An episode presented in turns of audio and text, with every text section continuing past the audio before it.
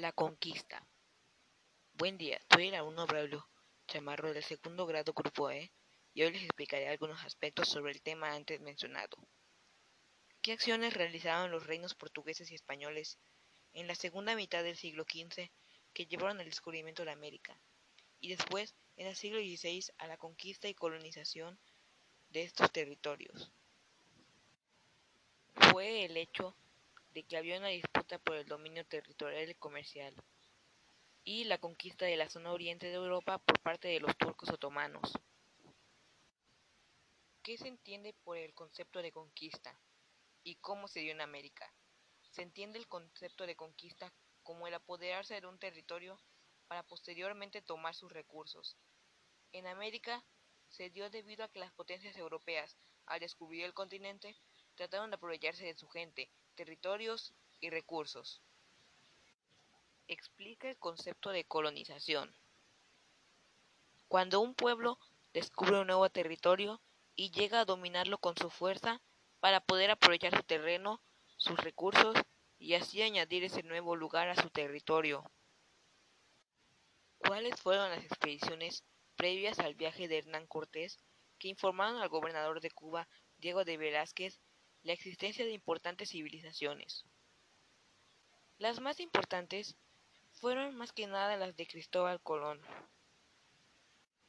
quien era el encargado de organizar las expediciones de exploración y conquista para dar cuenta de ellas a la corona española. Hernán Cortés narra la expedición de Cortés en 1519 el 10 de febrero de 1519, Hernán Cortés salió en una expedición hacia las tierras de Yucatán, al mando de once navíos. Sin embargo, tocó tierra en Tabasco y después marchó hacia Veracruz, donde fundó la primera ciudad de la Nueva España, para posteriormente adentrarse más en el territorio mexicano. ¿Cuál era el nombre del navegante que le sirvió a Cortés de intérprete, al ser rescatado de un cacicazgo maya en Chetumal, que era donde estaba preso. Jerónimo de Aguilar.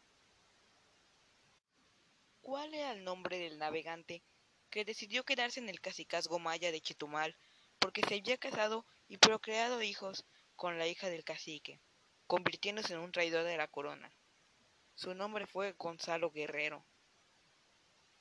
¿Cómo obtuvo Cortés a la Malinche y cuál fue el papel que desempeñó durante la conquista? Le fue entregada en forma de regalo o tributo, después de haber derrotado a los tabasqueños en la batalla de Centla, y cumplió el papel de traductora, esposa y negociante de Hernán Cortés. ¿Por qué Cortés recibió regalos de Moctezuma en el territorio de Juan de Grijalva, al cual nombró San Juan de Ulúa? Porque Moctezuma creía que era la reencarnación de algún dios. ¿Cuál fue el primer ayuntamiento que fundó Cortés en la tierra firme? La Villarrica de la Veracruz. ¿Qué acción realizó Cortés para quedar jurídicamente bajo la autoridad del rey de España Carlos V y no del gobernador de Cuba? Se declaró públicamente que estaba totalmente al servicio del rey Carlos. ¿Por qué los tlaxcaltecas decidieron apoyar a los españoles en la conquista, porque eran grandes rivales de los mexicas y de su triple alianza. ¿Por qué fueron derrotados los chorultecas por los españoles a pesar de ser grandes combatientes y aliados de los mexicas? Porque no tenían tanto poder militar y además los españoles estaban aliados con otros señoríos de Mesoamérica. ¿A quién dejó Cortés al mando de su ejército en Tenochtitlan, mientras se dirigía a Zempoala a librar la batalla en contra de Narváez, a Pedro de Alvarado. ¿Cuál fue la orden que Pedro de Alvarado dio a su ejército durante las festividades de los mexicas en su honor a sus dioses, Tezcatlipoca y Huitzilopochtli? Ordenó asesinar a todos los mexicas, pues él creyó que los preparativos eran una especie de trampa que iban a usar para atacarlos. ¿Cuál fue la reacción del pueblo mexica ante el ataque de Pedro de Alvarado? ¿Y cuáles fueron las consecuencias para los españoles y el emperador Moctezuma. Los mexicas tomaron la decisión de contraatacar y vengar a los suyos. Las consecuencias de eso fueron la muerte de Moctezuma y una gran cantidad de muertes en las filas de los españoles, en un evento conocido como la Noche Triste. Explica a qué se le conoce como la Noche Triste para los españoles. Fue un evento en el cual, tras un atentado contra los mexicas, estos logran acabar con una gran cantidad de españoles, lo que causa un gran paso atrás en sus planes de conquista y una gran decepción en Cortés. En donde se recuperaron los españoles después de la batalla perdida contra los mexicas. Fue en tierras tlaxcaltecas. Explica las estrategias militares de los españoles para conquistar a los mexicas en 1521. Sus estrategias fueron el tratar de ir reagrupando y fortaleciendo su ejército, mientras iban ganando pequeñas batallas, para posteriormente lograr entrar a Tenochtitlan con un enorme ejército de soldados y aliados.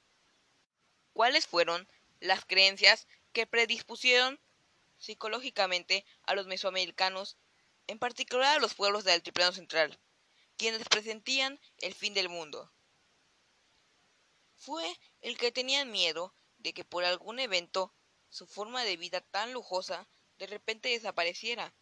Ese miedo llegó a hacerlos especular sobre cómo podría suceder eso, y una de las razones en la que más se basaron es que el mundo se acabaría.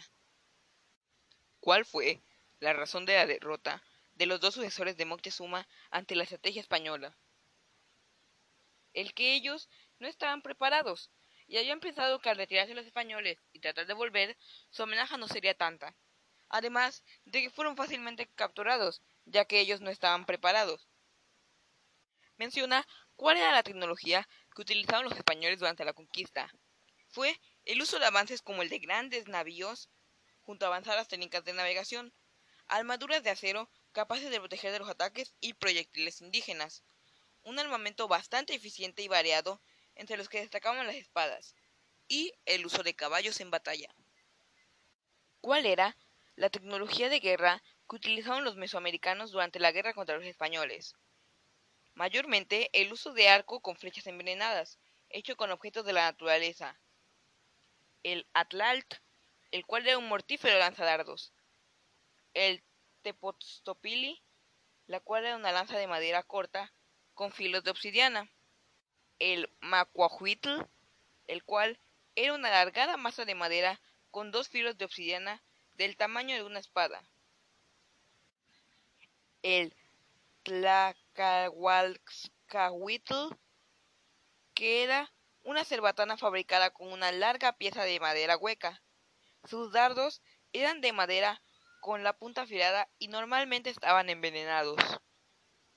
El cuajololí, el cual es un palo de madera con una bola de piedra o de bronce en su extremo, también se destaca el uso de boleadoras, además de escudos hechos con plantas o madera. Justificación del dominio español sobre los pueblos americanos, pues ellos defendían la visión civilizadora del hombre blanco, que les daba derecho al dominio sobre pueblos supuestamente primitivos. Creían que los españoles eran un pueblo elegido y superior, que podían tener el destino del mundo en su mano, por lo tanto, debían dominar a los indígenas, pertenecientes a una cultura supuestamente inferior. Discusión ideológica entre españoles sobre la inferioridad indígena, pues ellos tenían la idea de que los indígenas eran supuestamente la servidumbre natural. Sin embargo, estos solo eran ideas y puntos de vista que ellos tenían, pues no había nada que lo comprobara o recalcara de forma lógica. Si tú conocieras de repente un ser que nunca habías visto, con características físicas diferentes y modos distintos de pensar, ¿qué harías? Personalmente, lo dejaría ser a su manera, sin tener ningún problema, siempre y cuando no me afecte directamente. O podría ser que trate de conocer más sobre él, para así poder entenderlo mejor. Las culturas mesoamericanas y europeas organizaban su sociedad de forma jerárquica, solo que la primera se diferenciaba porque ningún grupo social de la pirámide se sentía inferior a otro, ya que cada uno realizaba con honor su trabajo, debido a que estaba destinado por los dioses. Por ello, ¿qué opinas del pensamiento eurocéntrico que implantaron los españoles? Es decir, ¿qué elementos como el poder, dinero y la raza eran justificantes de superioridad racial?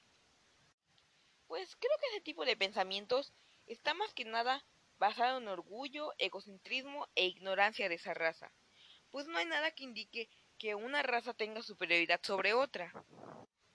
¿Por qué crees que fueron derrotados en poco tiempo los mexicas por los españoles? Si el ejército contrario era pequeño, no conocían el terreno, había enfermedades desconocidas y se enfrentaban a civilizaciones poderosas. Personalmente, creo que es porque los españoles tenían mayor experiencia militar y los mexicas tenían demasiados enemigos. Además de que los españoles traían consigo enfermedades que eran muy peligrosas.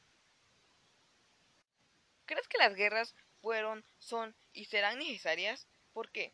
Yo creo que no, debido a que en cualquier aspecto no dejan nada bueno y causan demasiado daño, aun si el vencedor logra beneficiarse de alguna manera, su territorio sufre grandes estragos y de nada se compara con las numerosas pérdidas de vidas que habrá. ¿Qué prácticas discriminatorias hacia los indígenas continúan vigentes en México? ¿Y por qué? Pues considero que aún actualmente no se les da del todo igualdad de derechos y oportunidades.